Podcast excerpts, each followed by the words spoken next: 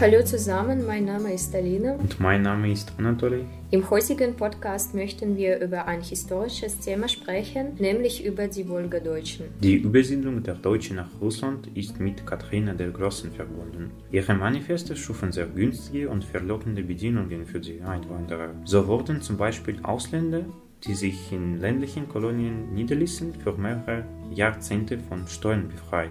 Die Manifeste wurden in verschiedene Sprachen übersetzt und in Zeitungen gedruckt. In der Folge kamen innerhalb von drei Jahren mehr als 30.000 Menschen nach Russland. Zuerst siedelten sich die Kolonisten in St. Petersburg an. Hier hielten sie sich im Durchschnitt ein bis zwei Monate auf und lernten russische Gesetze und Traditionen kennen. Die weite Reise von St. Petersburgs in äh, Wolga-Gebiet erfolgte dann hauptsächlich über den Fluss und dauerte mehrere Monate. Sie wurde für die Kolonisten zu einer schweren Prüfung. So starben bei der Umsiedlung nach Saratow etwa 3300 von ihnen unterwegs, was einem Achtel der damaligen Neuankömmlinge entsprach. Jenen, die es schufen, wurden nach einigen Vorbereitungen Grundstücke zur Besiedlung zugewiesen. Zwischen 1764 und 1773 entstanden so über 100 Kolonien in der Wolga-Region Saratow. Diese hatten offiziell hauptsächlich russische Namen. Eines der Hauptziele, die die Regierung mit der Umsiedlung von Kolonisten verfolgte, war die Entwicklung der Landwirtschaft. Am Ende des 18. Jahrhunderts begannen die Deutschen an der Wolga damit, Weizen, Roggen, Hafer, Gerste sowie Gemüse anzubauen. Die Produktion von Weizen stieg bis zum Ende des 19. Jahrhunderts sprunghaft an. Mit der Entwicklung der Landwirtschaft erwuchs auch eine eigene Industrie in den Kolonien. So entstanden dort zu Beginn des 19. Jahrhunderts Mühlen, landwirtschaftliche Arbeitsgeräte, Lederwaren und vieles mehr. Zu Beginn des 20. Jahrhunderts gab es bereits 190 Kolonien mit über 400.000 Menschen im Wolgagebiet, die meisten von ihnen deutsch. Sie wurden am Ende des 19. Jahrhunderts offiziell als Wolgadeutsch bezeichnet.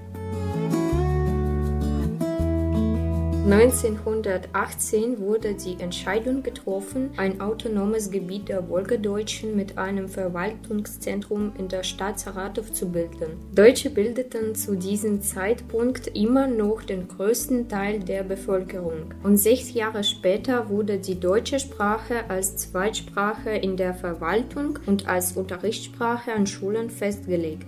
Die Autonome Republik der Wolgadeutschen bestand bis zum 28. August 1941. An diesem Tag wurde ein Dekret über die Umsiedlung der Wolgadeutschen in entlegene Gebiete Sibiriens, Kasachstans und Zentralasien erlassen. In den folgenden Monaten war fast die gesamte deutsche Bevölkerung im europäischen Teil der Sowjetunion von den Deportationen betroffen. Sie erfolgten schrittweise und endeten im Mai 1942. Insgesamt wurden in den Kriegsjahren bis zu 950.000 Deutsche deportiert. Nach dem Krieg lebten viele Wolgadeutschen weiter in der Region, in die sie deportiert worden waren. Derzeit lebten Menschen mit wolgadeutschen Wurzeln hauptsächlich in Russland, Deutschland, Kasachstan, den USA, Kanada und Argentinien.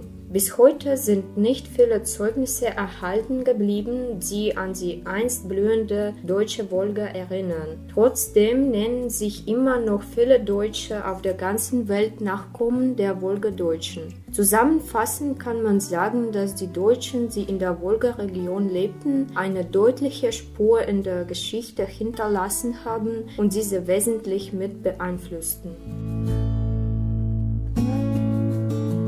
Vielen Dank für Ihre Aufmerksamkeit. Mit Ihnen waren Anatoly und Aline. Bis zum nächsten Podcast. Auf Wiederhören.